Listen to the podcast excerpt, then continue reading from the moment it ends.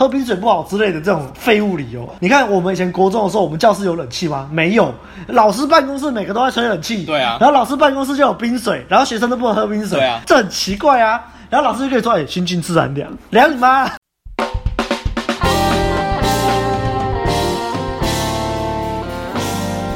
嘿呦，大家好，嘿呦，大家好，欢迎回到《问路人人生指南之被讨厌的勇气》最后一集的后记加总结。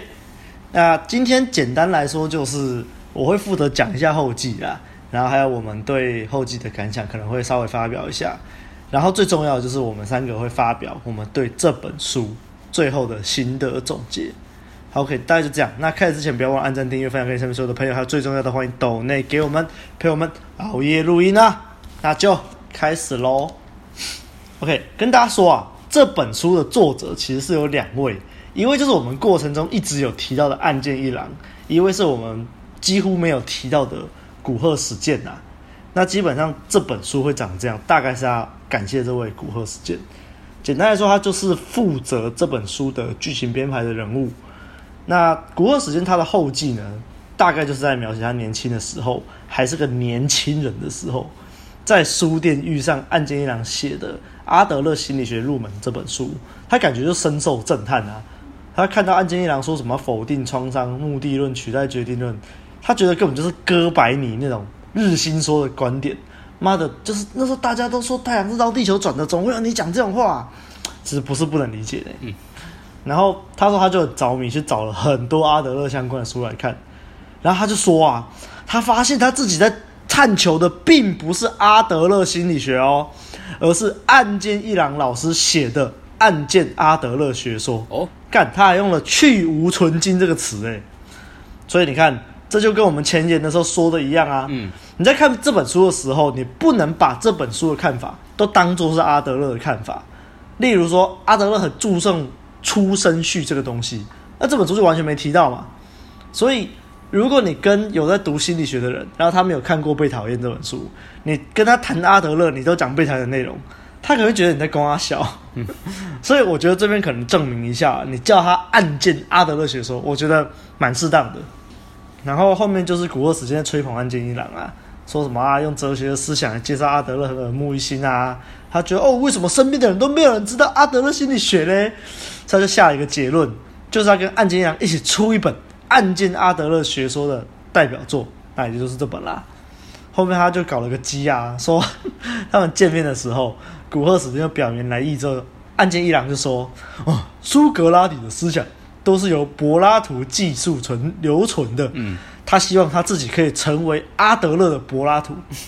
然后古贺史就听完就跟他说：“那么就让我来担任岸见老师的柏拉图吧。”哇，靠，真的超级的。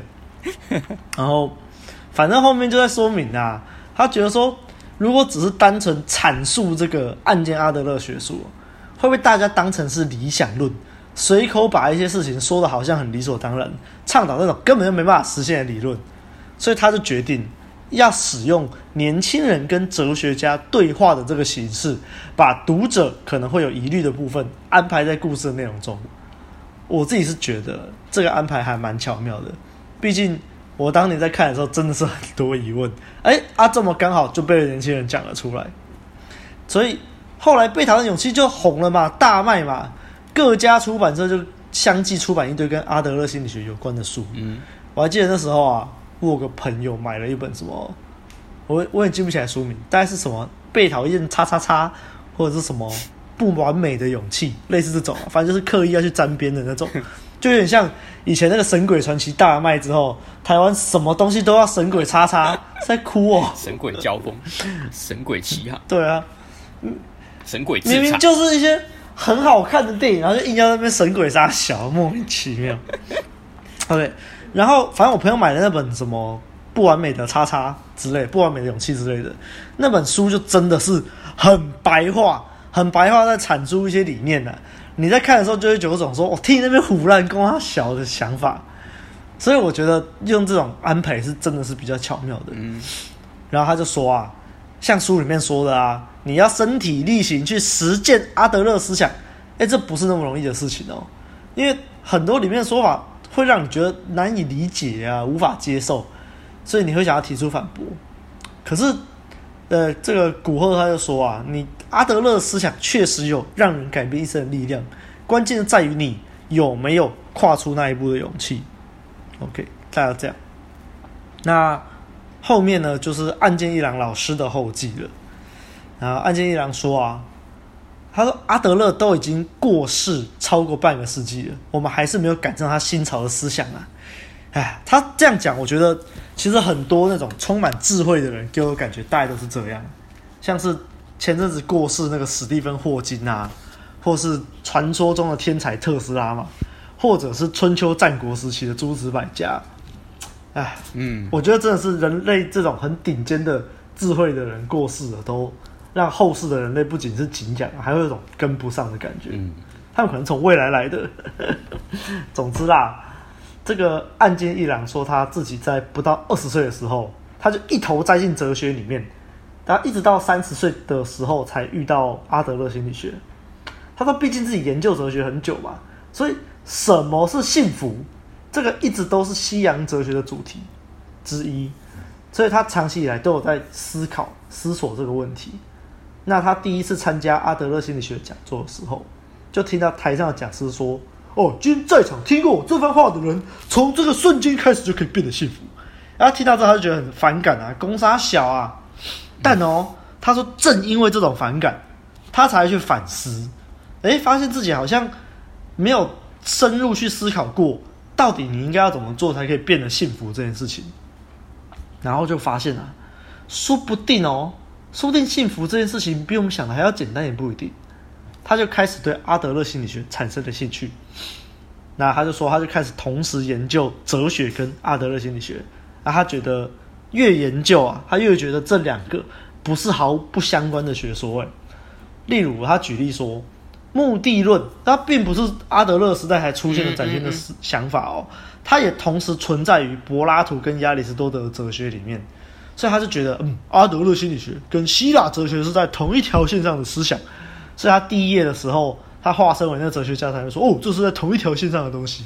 嗯，所以他也发现，在柏拉图著作里面的苏格拉底，这个苏格拉底跟年轻人对话的方法哦，以今天的角度来看，他觉得就是一种心理智商。这个。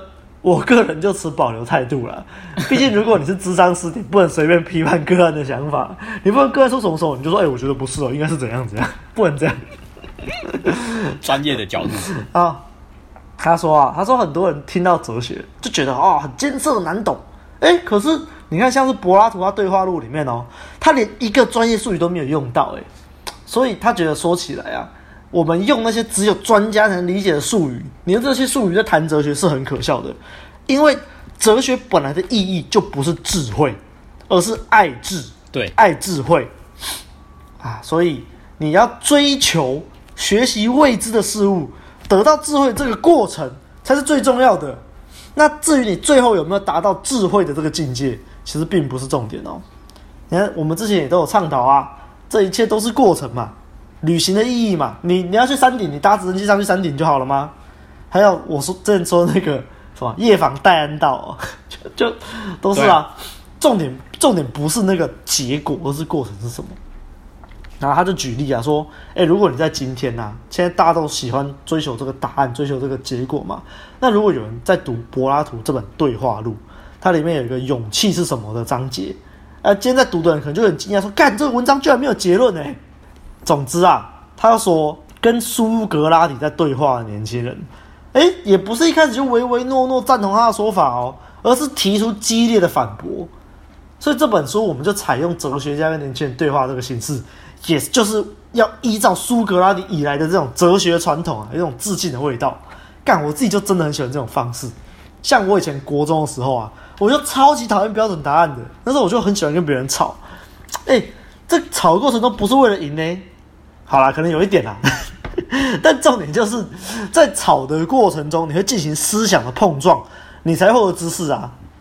为什么这样说？因为人呐、啊，我们人类的大脑真的是很懒惰。你以为你有在想哦，你你以为你在思考，其实你没有在思考，你脑袋里面都是一团混沌而已。要等你真的要把它输出出来的时候，例如说，你写成文章，你在跟人对话、跟人吵架的时候，你脑袋中为了要把它输出出来，它才会重组对你的知识，然后才能输出出来。所以，为什么我就之前就说，我之前常常在交朋友的时候，或者是在解决学生一些问题的时候，我讲一讲自己就突然干茅塞顿开了。嗯，就是原本你以为你懂了嘛，但其实你没有真的懂。你就是模模糊糊的知道那些概念在脑袋里面飘啊飘，可是你透过这种对话形式中，有时候就突然砰，你就懂了。所以为什么说教学相长？为什么说输出就是最好的输入？唉，我以前在跟别人吵的时候，很多人都以为我在跟他吵架，然后就不跟我吵。哎，但是真理是越辩越明的哦，越辩越明的。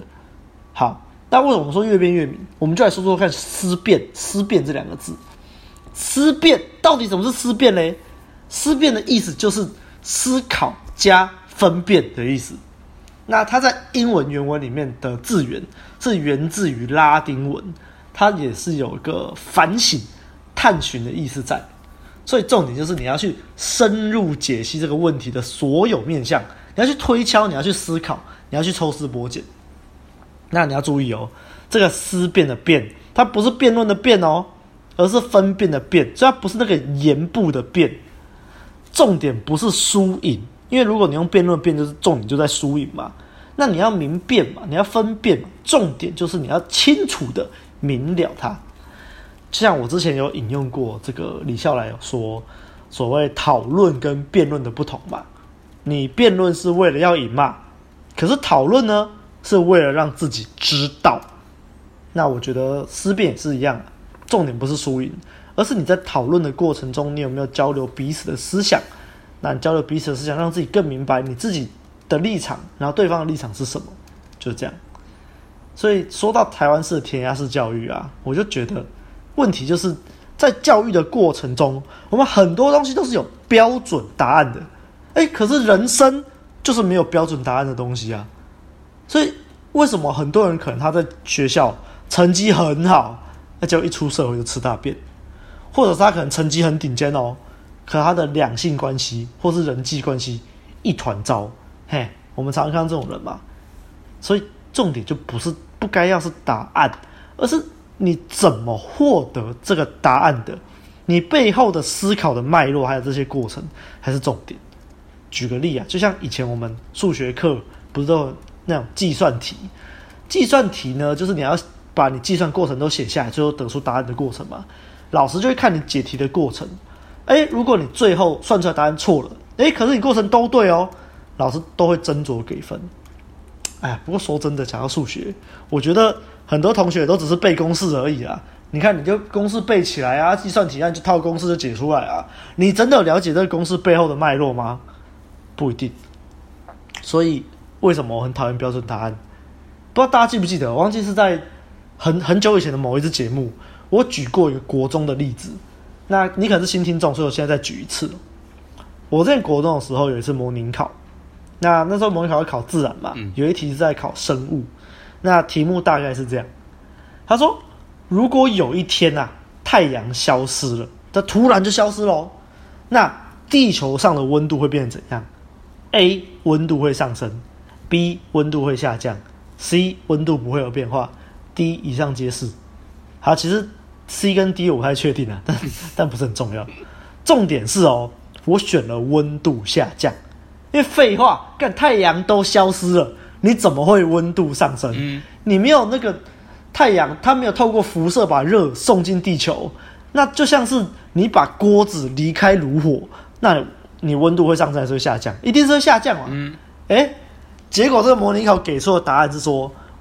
地球的温度会上升，啊啊，他给的解答哦，原因是说，如果太阳消失了，那植物就不能行光合作用了，你只能行呼吸作用。那所有的植物全部都行呼吸作用的时候，大气中的二氧化碳含量会上升，二氧化碳含量大量上升，温室效应就会变得很剧烈，所以温度会上升。干，我看了这个解答，我就傻笑。所以如果你今天把热水装到保温瓶里面。那热水的温度就不会下降了，它还会一直上升，是这样吗？这个逻辑就是这样啊，整个超不合理的嘛。不太懂，哎、欸，怎么会？我也忘记我后来有没有跟老师反映这件事情，但是我印象很深刻哦，我跟那个时候的女朋友，也就是《亮汉恩仇录》里面提到那位成绩很好的资优生小姐，嗯，我就跟她提到这题目，结果资优生小姐就回我说啊，反正这种争议题大考不会考啦，哎，啊我就 干。重点不是会不会考的问题啊，欸、真的真的，重点就是这个 这个逻辑就错了嘛，那个那个逻辑就不对嘛。阿亮报音，那个时候这种这种第一二名的学生通常都会这样子讲。我以前也很生气耶，我们就只是为了成绩而存亡。对，真的。好，这个答案背后的脉络就是错的啊。嗯、啊。讲完了，讲完了。总之，我们讲回岸见一郎的后记，然后 他说啊，他接触到阿德勒心理学之后，他就不能满足于单纯研究了。他希望可以像苏格拉底那样跟人对话，所以他就跑去医院的精神科从事心理咨商。嗯，哎，靠北为什么可以啊？他不是哲学，他不是从事哲学的人吗？搞不好人家 为什么可以突然就跑去？搞不好人家努力考证照啊，他只是没讲而已啊。敢说说不定啊，说不定。嗯、这日本的制度我不太懂啊，说不定他又多花了三四年，然后就是考上这个智商所之类的，然后又才跑去医院智商，有可能。那他就说他在啊，他好像也是后来才去考心理学的这个学位，对，不对？对啊，对啊。好，总之案件就说他在医院遇到很多年轻人呢、啊，这些年轻人都跟他说他希望可以活得真诚啊，可是他们大概都大多数都被一些事故啊。自以为是无所不知的前辈泼冷水，要这些年轻人认清现实。所以这些年轻人，要么你就是要被迫放弃他的梦想，不然就是因为他们很单纯啊，就被卷进这种复杂的人际关系，然后就觉得很累。然后案件就觉得说，你希望可以活得真诚，这当然很重要啊，但这是不够的。就算阿德勒说所有烦恼都是来自于人际关系，可是如果你不知道要怎么建立良好的人际关系，你就会。一直试图去满足别人的期望嘛，嗯，不然就是在无意中伤害别人，所以你就不能坦率说出自己的意见，甚至要放弃自己的梦想。唉，他说，如果我们成为这样的人啊，对啦，你很容易被身边的人接受啊，讨厌他的人也会比较少啊。可是相对来说，我们变成这种人的话，你就不能过好自己想要的人生啊。就是我们说的嘛，当你两面讨好的时候，你两面都讨不好啦，你一直迎合别人，你就成为一个没有个性的好人呐。就像你一直迎合妹子，你一直讨好妹子，妹子不会因此就爱上你。对，我们在好人帮都说过很多次了。对，不要当好人嘛。所以这个案件就说啊，他觉得阿德勒就像柏拉图一样，他不使用艰涩的术语，诶，而且他提出了改善人际关系的具体方案哦。那有人可能会觉得阿德勒这种思想真的是很难以接受，那是因为阿德勒思想几乎都很背跟常理是背道而驰啊，是反命题。所以我们需要透过日常生活中彻底的实践才能理解。虽然它的用词遣词不艰涩，但这个难度就像你要在寒冷的冬天去想象夏天的酷暑一样。我自己是觉得啊，台湾人，你用“心静自然凉”这五个字，你就很有感了。干你妈！你就在夏天正中午大太阳底下站着晒啊，然后你跟我说“心静自然凉”啊，操！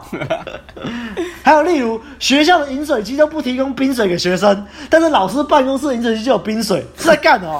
好离题，这根本就想到就很气，这根本就是单纯的抱怨而已。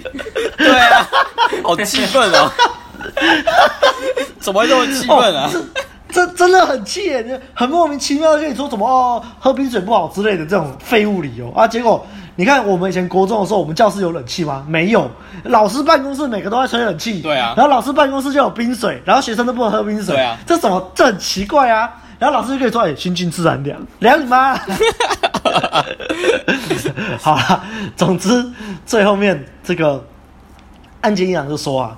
你你就是要掌握这个人际关系的这把钥匙嘛？那所以他就说到前面古赫就有说想要成为案件的柏拉图这件事情。诶，苏格拉底一本著作都没有留下嘛？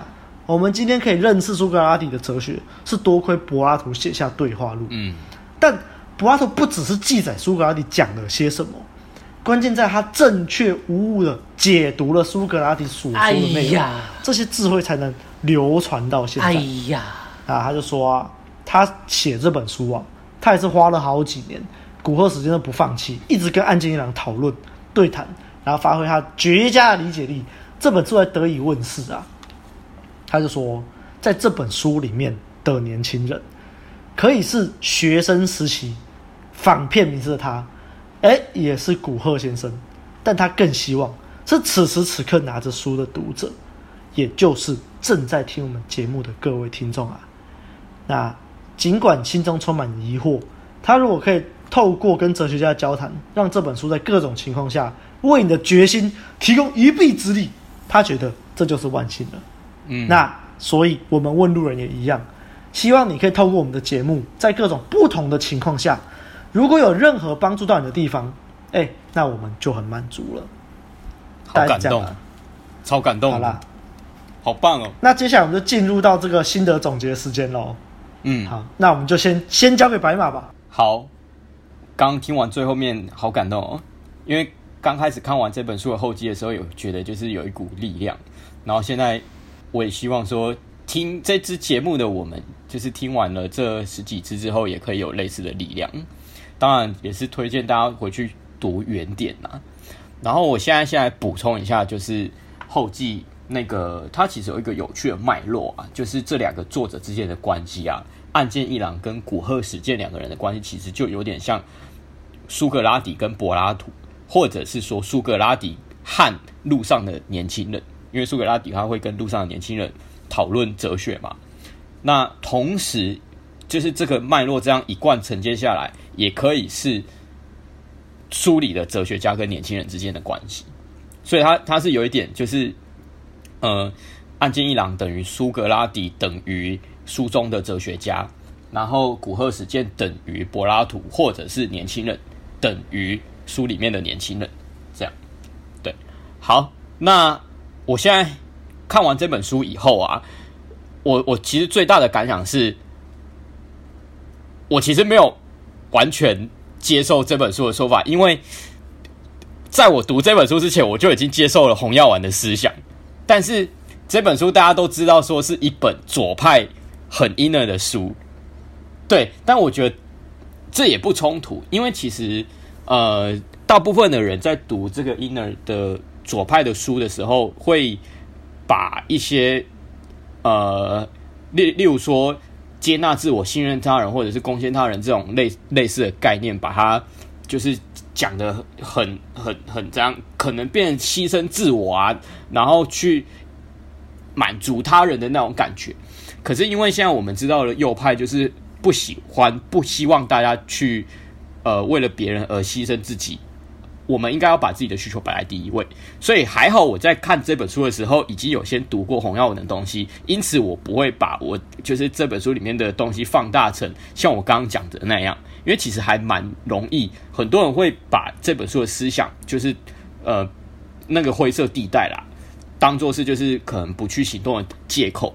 之类的，那以 game 为例好了，最喜欢讲 game 的事情了。就是假设读了这本书之后，大家都觉得说：“哦，我要接纳自我啊，我要信任他人，我要贡献他人。”所以，当你今天遇到一个女伴好了，就是可能是伴侣或者是女朋友之类的，那你你你可能会觉得说：“哦，我在跟人相处的时候，我就是要接纳自我啊，我就是要。”完全的信任对方，我就是要贡献他人，就是让让别人就是因为我而过得更好。这样，结果你你把这个无限上纲以后，可能就是会落入所谓的吸引力下降的误区。因为你如果接纳自我，接纳过头会怎样？你会觉得说，哦，我就我我我就是这个样子，所以我不需要再提升。那如果信任他人的话，有时候其实 这世界的残酷是。你如果过度信任对方的话，你反而会失去你自己。举个例子，就是假设其实你的女伴是一个很会玩的女生，但是就是你在女生就是跑出去玩的时候，你就是完全信任她，跟其他的男生就是出去不会怎么样。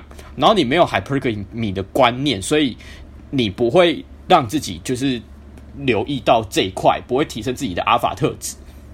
所以呢，当就是你的女伴跑出去跟其他男生约会还是干嘛的时候，你就想说：“哦，我要信任他，我知道就是我我自己如果有足够的吸引力的话，对方还是会被我留住，因为我接纳我自己嘛。那我又贡献他，我为他付出很多，女生就是会留在我身边呐。假设你真的这样无限上纲的话，干那真的超危险的，欸，真的是很危险。对啊，对，因为你就是没有留意到女性 hypergamy 的那个那个能力，你你可能没有经历过。对，因为我我我最近这对这件事情感触非常的深。曾经有 PUA 教练就会告诉我，就是你你也不要为了女生就是去冲淡他去找其他男生的理由，他就是会女生是机会主义的嘛，所以当她遇到一个魅力更高的男生的时候，她就是会去选择另外一个男生，所以你没有必要。欸欸、我突然我突然想到啊，你看我们。这个我们这个是人生指南嘛，然后可能就有些女性听众觉得，嗯，我要听温路人讲人生指南，就来听，就听到有女性机会时候就干，跟我打小生气。会，你你确定你确定女性观众看到我们的人生指南会想听吗？哎哎、欸欸，我看了一下我们的后台数据，我们有百分之二十的女性听众，认真也不能这样说，那是那那是不小心点到的吧？点到百分，如果百分之五，我还觉得是点到了，百分之二十，我真的觉得有人在听的、欸。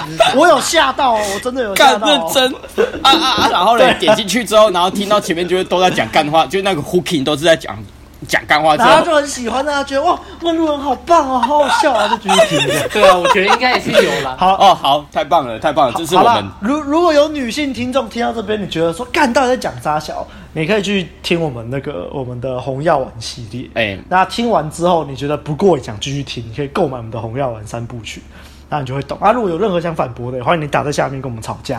我最喜欢跟别人思辨哦，太棒了。我们再把这个麦克风还给白马。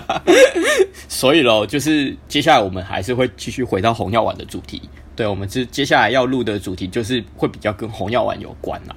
好，那所以说到这边。假设我没有红药丸右派的概念的话，我在读这本书的时候，可能也会把它无限放大到，就是就是很很就是有点因而中毒啦。我在猜啦，有可能会这个样子。因为其实早在二零一八年的时候，我觉得在在那个时候，其实我们群组里面有蛮多人就是有点因而中毒啊。虽然现在以以两三年过后，现在看。红药丸中毒人的比较多啦，真的一堆。这个就不讲了，这个我们以后可以可以再多谈。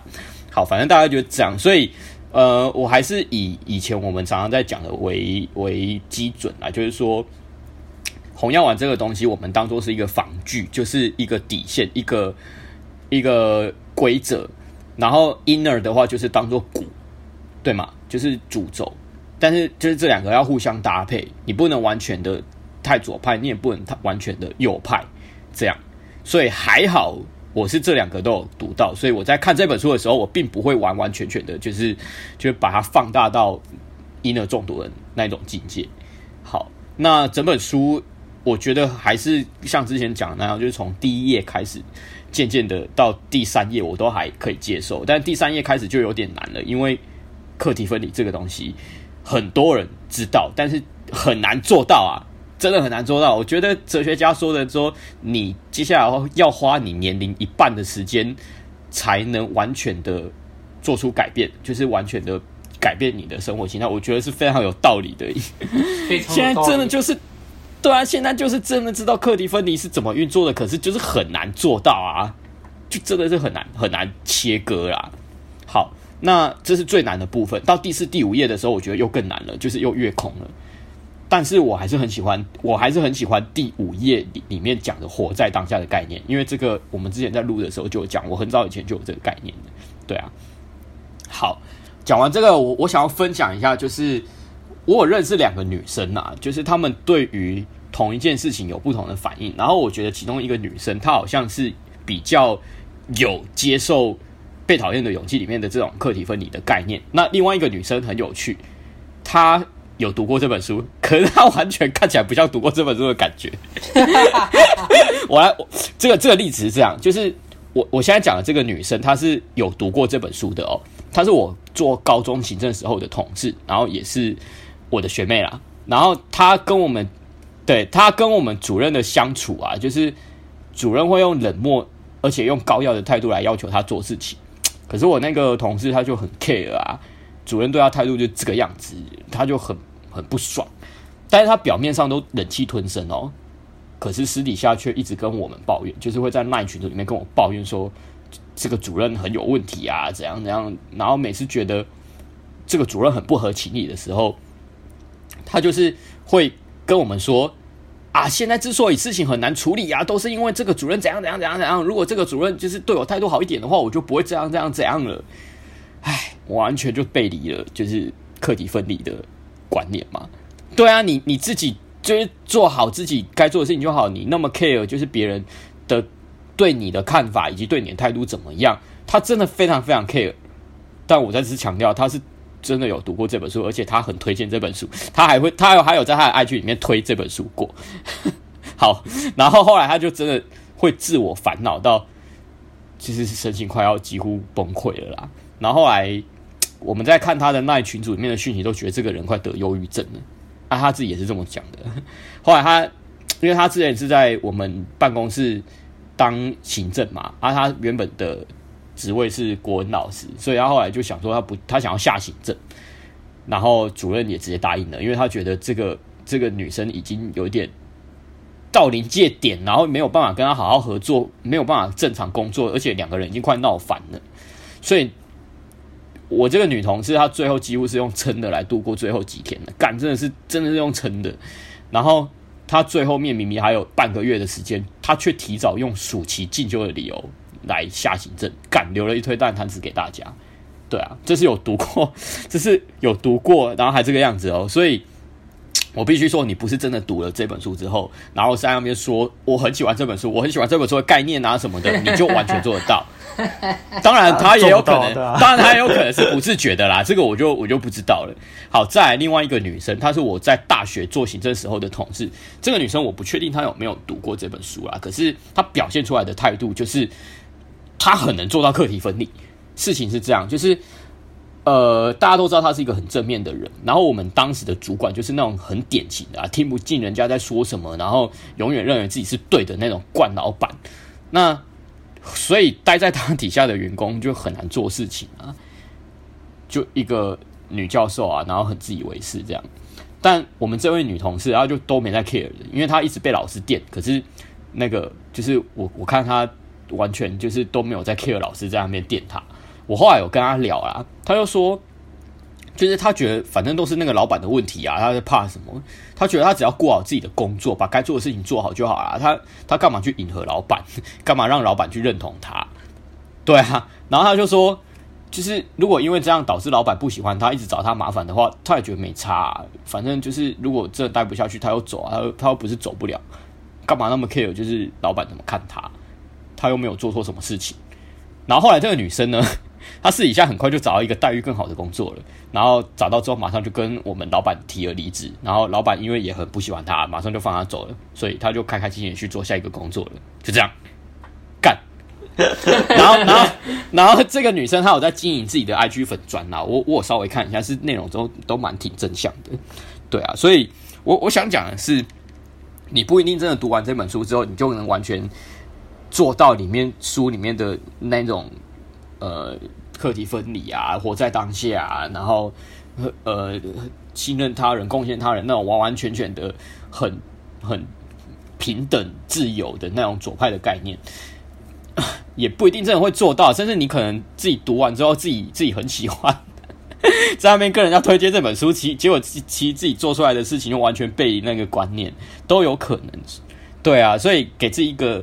期许啦，就是慢慢的去实践书上一些很有用的概念。那其实我觉得不用急啊。老实讲，我我自己看完之后，我觉得不可能马上就改变，没有人没有人可以马上就改变的，可以慢慢的往这个方向走。对啊，大概就这样啦。我的感想就是这样。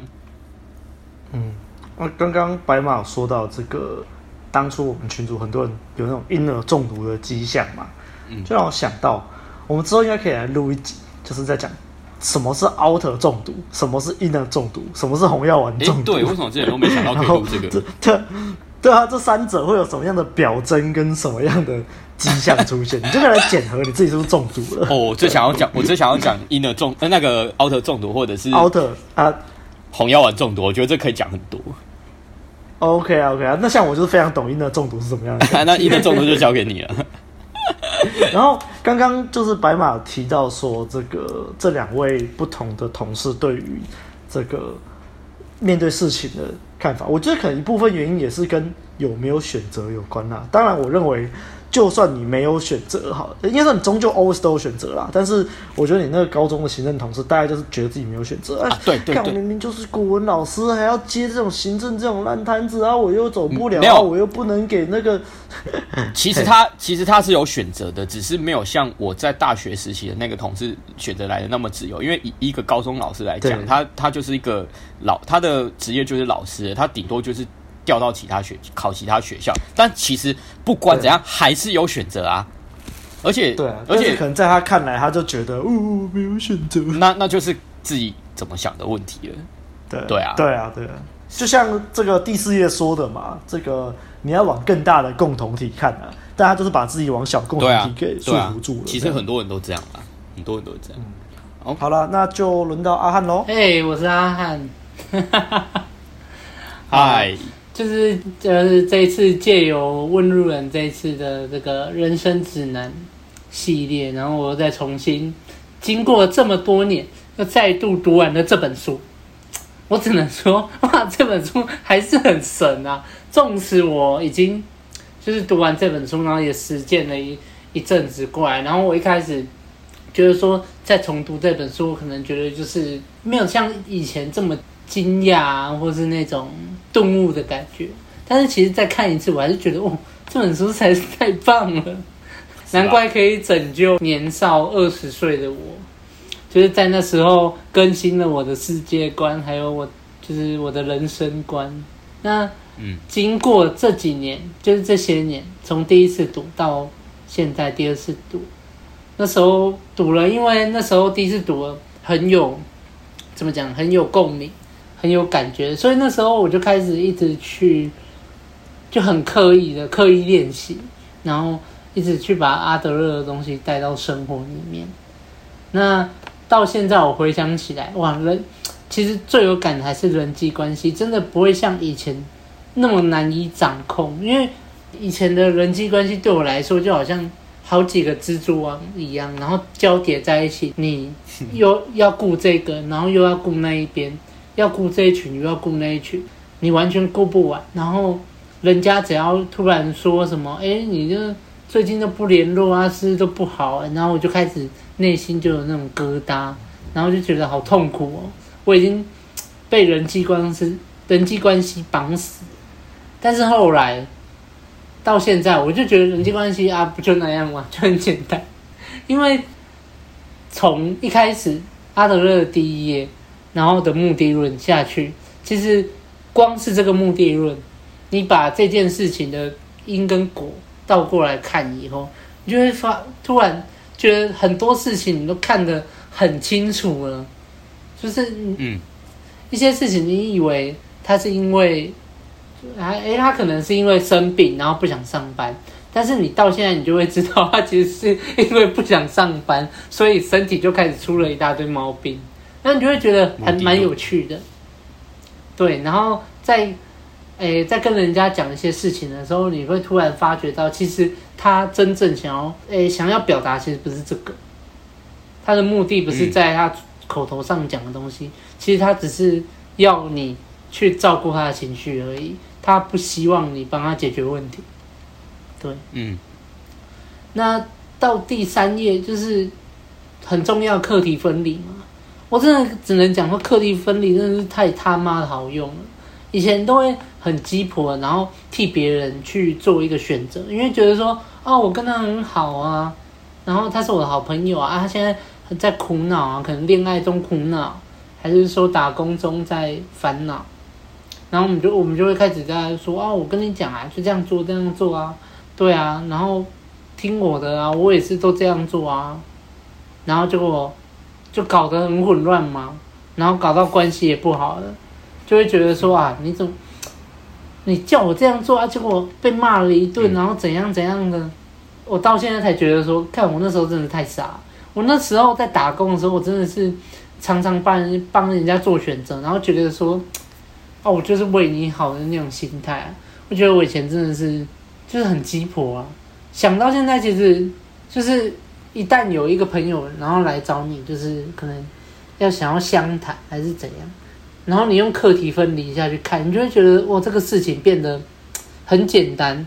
然后，嗯，就是要么他的课题，要么我的课题，就分割出来。哎，真的是我的课题，那我我就是我去面对，然后我去检讨。但是发觉，哎，这个是他的课题，那我只能，我我就不会再替他做选择，我就，哎，怎么讲？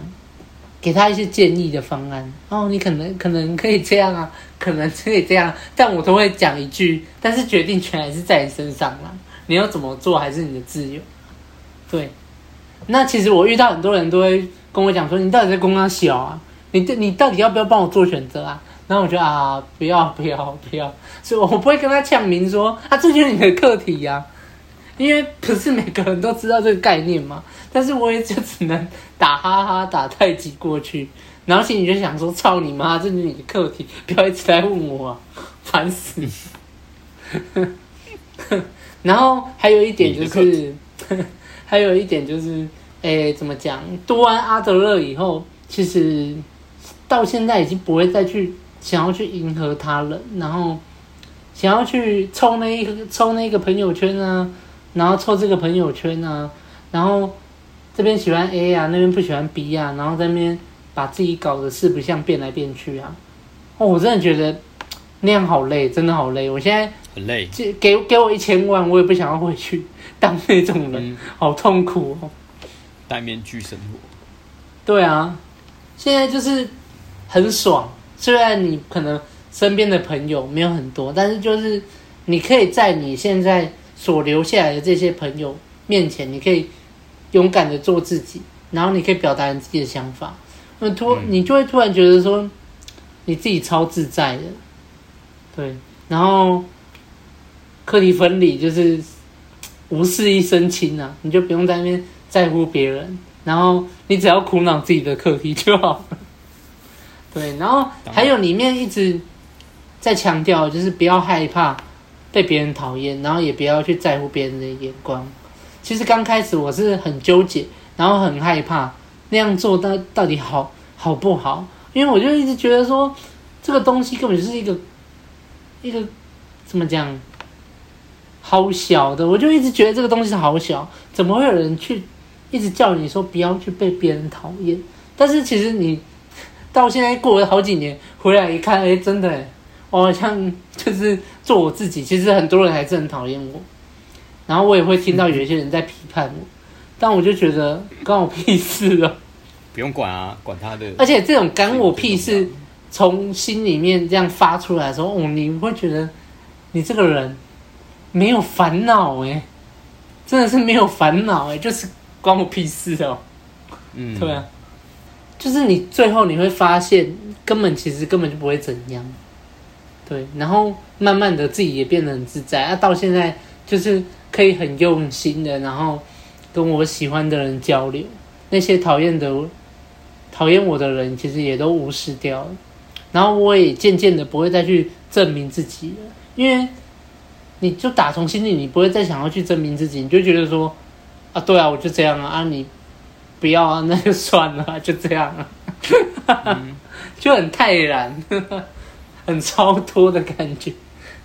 那、啊、其实这次读下来最大的体悟还是在最后一章啊，因为之前读第五章第五页的时候，其实看到很头痛，因为他就一直是在打高空嘛，然后一直在。那个模糊地带，然后一直跟你讲说，你要活在当下啊，活在当下，然后不要不用去规划未来，也不用去想过去。然后那时候其实，我我其实第五页那时候第一次看，我看了两遍，我还是看不懂。但是这一次跟着问路人回来这样读了一遍，我突然每一段都好有共鸣哦。然后我才发现，哎，其实我已经慢慢的学习，就是有已经学习到活在当下那个。那个精神，就是珍惜每一次跟妹子的约会，然后 每一个妹子的眼神，因为这种东西最最可以记得嘛，最烙印在心中了。然后还有那些跟朋友间的交流，然后每一次的旅行，我都是我都是很开心的，不管是有没有诶，有有时候遭遇到大风大雨，或是行程就是不如计划这样，但是我们还是在那个当下做了很多不一样的事，我慢慢的可以去感受那个当下的力量，对，而且现在看来我。我已经感受到，就是我身处在这个世界上，然后就是这个庞大的共同体，或是我跟朋友这个很小单位的共同体，我就觉得有一种连接感，很开心。而且因为阿德勒的启发，所以才有问路人。然后我很庆幸，我就是我现在就是在贡献他了。以前我不知道，以前我完全不知道。我我他妈我可以贡献什么？我没钱，然后学历又不高，我是可以贡献什么？他、啊、其实到现在才发现，感恩的心其实就已经是答案了。你不求回报，然后你去给予价值，然后贡献他人，然后得到的就是每个人的感谢，然后你又更清楚知道你自己正就是正在做什么事，然后你走在什么路上。对，那。我最后就是想想要说，就是过了这么多年，才真正的在第五页领悟到了更多，然后也确定了自己真的有，就是有实践到阿德勒。所以大家不用害怕，跟我们问路人看完这一次以后，你可能会觉得疑惑，或是害怕，不敢去做。那我只能跟你们讲。就是先去实践，先去做。你没有做都不要去下定论，先从目的论开始，哦，因为目的论真的可以看透看透很多事情的真正原因。然后好好的就是去刻意练习嘛，然后每次遇到一些问题，你就用课题分离去想，然后慢慢的你会，它会内化到你的身体里面，到最后你就会一听，你就说啊，这个就他的课题，那我可能不用。这么鸡婆，不要去干涉他。对，所以我真的觉得哦，这本书哦，就是人生的外挂，你知道吗？读一读，然后你去实践它，你就突然觉得哇，那个眼睛都亮起来。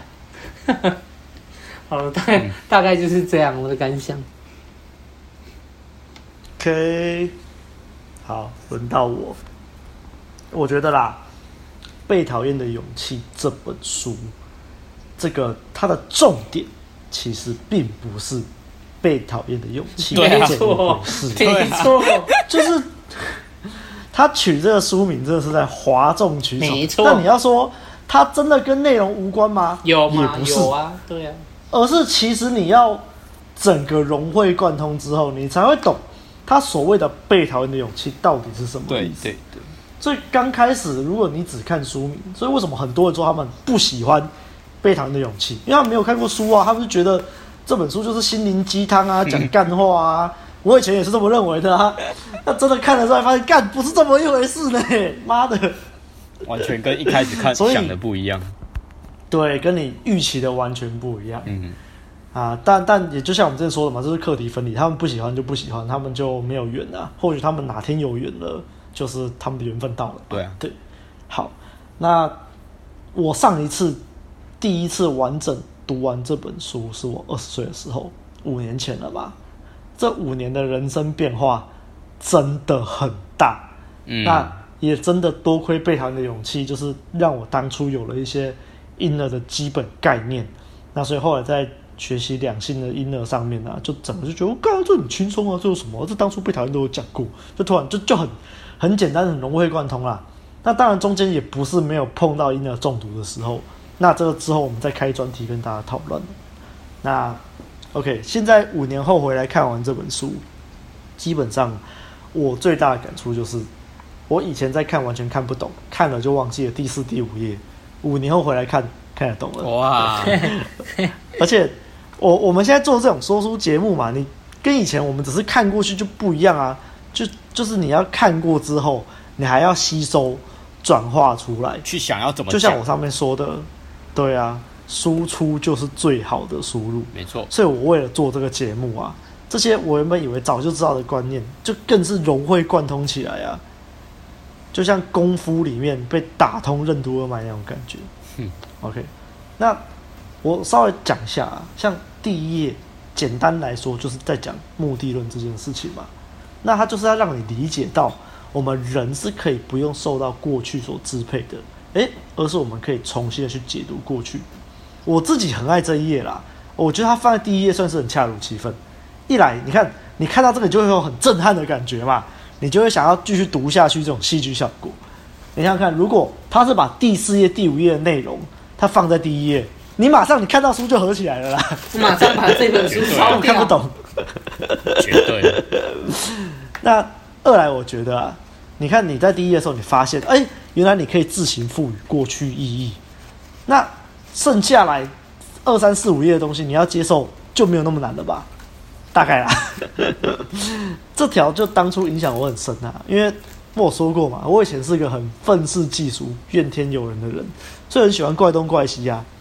但是当你看看完第一页，你就知道说，你不用被过去绑架，而是由你去赋予过去意义的时候，哎干，你突然你就没有地方躲了，哎，不能再怪说，哎，之前都是那个谁谁谁对我怎样怎样怎样，我的成长背景怎样怎样，你没有地方躲了，你突然就要扛责了。所以你有不舒服的反应，这是一定的。但我觉得就是这种不舒服，才能让你有所成长。那像这种地方，我也觉得就像吞红药丸一样啊。你吞红药丸之后，你就你就在母体里面醒来了，你在现实中生活中醒来了，你就不能躲了。你还是可以躲啊，但是你躲回去，你就是再把那个管插回去而已，你在装死啊。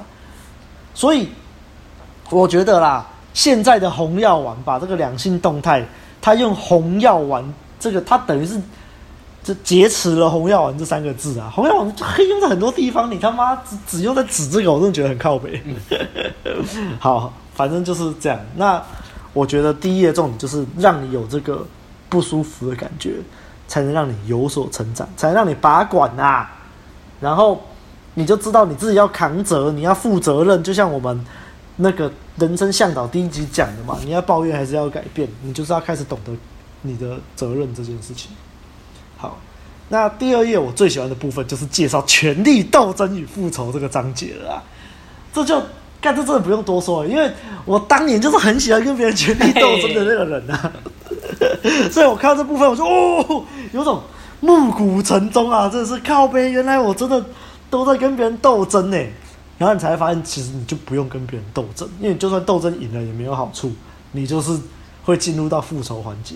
但我还记得当年这个有一个小学妹啊，跟我还不错。那我们班上有个同学，他就喜欢那个学妹嘛，他就故意跑来跟我斗争。哦，那时候我就很不爽哎、欸。然后，但是那时候我已经读过这本书了，所以我就再回来复习这个权力斗争与复仇的章节。我就哦，好，我知道我不用跟他斗争，所以我就不理他，我就继续就是跟学妹好。然后反正就是继续跟学妹，然后就完全不理这个男的。哎、欸，后来就自爆了，是不是？这里不用跟别人斗争嘛？厉害，好。那后来我们看到第三页，第三页就不用多说了，课题分离这个概念。你看，当年我在看，我就觉得干，虽然我看得懂，但是我做不到啊。哎，五年后回来看，我觉得我还是没有完全做到，因为这真的太难了。对，但是真的至少这五年来，我已经做到了好大一部分了。就就像刚刚阿汉说的嘛。你就知道是别人的课题啊，你就不用插手啊。啊，别人要插手你的课题的时候，你就跟他说干你屁事啊。当你有这个干你屁事、干我屁事的概念，你的人生就是百分之百问题都可以被你解决掉了。所以就是要包装一下，你不能直接讲干你屁事、干我屁事，这样太难听了，会起争议。你就说我，你就包装，你就说我不要插入你这样。那这我我不插你。好，我不干你。对啊，好了，那这个课题分离吼。真的是，所以我觉得各位听众啊、读者啊，你就不要灰心，你不要觉得这很难，因为这真的很难啊。即使是我们这样学了五年，你说你有完全做到吗？我不敢这样说啊。但是你有开始做，你真的会看到不一样，你真的会觉得很自由了。至少要开始做啊。那我我也没办法跟你说太多，就是这真的是你要做，才会有感受，才会有感。对，你会有那个感触，你才会发现说干真的不一样。呃，以我自己来说啊，像我这五年来，我无论是人际关系、两性关系还是亲子关系，真的是大幅的进步诶。五年前我没办法想象这种事情哇，所以就就加油啦，真的。那第四页吼，这就是以前看不懂的地方了啦。现在回来看，发现看得懂了，也可以理解为什么以前看不懂啊。因为哲学家的举例都他妈超空的，好不好？干你娘的那边超佛学的。好了，那像我回来看，像我在第四页这一章，我最喜欢的概念是刚刚有说到的，请听更大的共同体之声这个概念。你看，很多你以为是很过不去的坎，很困难，那其实都是漱口杯里面的风暴。我在跟你谈大海，你在跟我谈漱口杯。你把它放到大海里面去，它就只是沧海一粟而已，小小的一个问题。小小啦，也不是要跟你说，不是要跟你说，哎、你的问题不重要，不是这样，你的感受一定是正确的，感受没有对错。但是如果你当你学着就是把你的眼界放宽，你去往更大的共同体寻求庇护的时候，不是寻求庇护啊，反正就是把你眼界放在更大的共同体，你就会发现说啊，原来这世界是如此的宽广啊。就像刚刚白马举的例子嘛。这个高中的这个同事就很痛苦嘛，走不出来。哎，可是大学那个同事就发现说，哎，这世界是很宽广，那、啊、大不了就换工作嘛，那不会怎样啊，又不会死。你就发现这这个这世界就是往更大的方向去想，一定就是更好的。那这本书里面有举例嘛，你如果往更小的方面，那你就只能从，例如从工作到家庭，到你把自己锁在房间里面，那你就会走不出来啊，你就永远都在那边，你觉得外面都是那个风暴，好可怕。所以我们要往更大的共同体去找。那这是我自己很喜欢第四页的部分。那最后第五页的部分啊，就简单来说就是在讲信任、贡献跟活在当下这件事情。那这个我觉得我们在第五页描述的很详细了，我这里就不再多做多做太多的评论了。那我觉得这个活在当下这件事情是真的很重要，只是。你刚开始在看的时候，真的是看过就忘了，你就觉得妈，哲学家在攻杀小什么，活在当下就像跳舞一样，一圈一圈，不知道，真不知道在讲什么。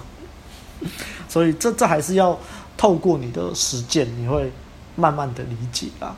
就像刚刚阿汉说的嘛，我们现在在跟妹子约会的时候，跟妹子在一起的某个当每个当下，看着妹子的眼神，然后就是就是享受，对。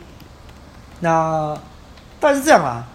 大家大家应该都知道，《被讨厌的勇气》有出第二集。那第二集好像是讲什么？爱与勇气吧？是啊。就是关于这个第二集啊，我觉得我们不会这么快录，我们大概至少会过个一年，应该一年也没办法，我们可能两三年后才会回来录这集。嗯。那两三年后，希望你也已经实践的有一段时间，你到时候再来听《被讨厌》的第二集，你才会有所感触了。不然你真的，你直接看完第一集，你直接接第二集接着看哦，你会看不懂，因为你没有，因为这个第二集的设定啊，他就是年轻人，这经过了第一集的这些事情之后，他就回去想要实践阿德勒的这些思想，哎，结果他就在现实生活中遇到一些碰撞，然后这些碰撞就让他觉得说，干阿德勒这果然是屁话，果然是空谈，所以他又回来找哲学家吵架，大概是这样的一个设定。所以如果你没有。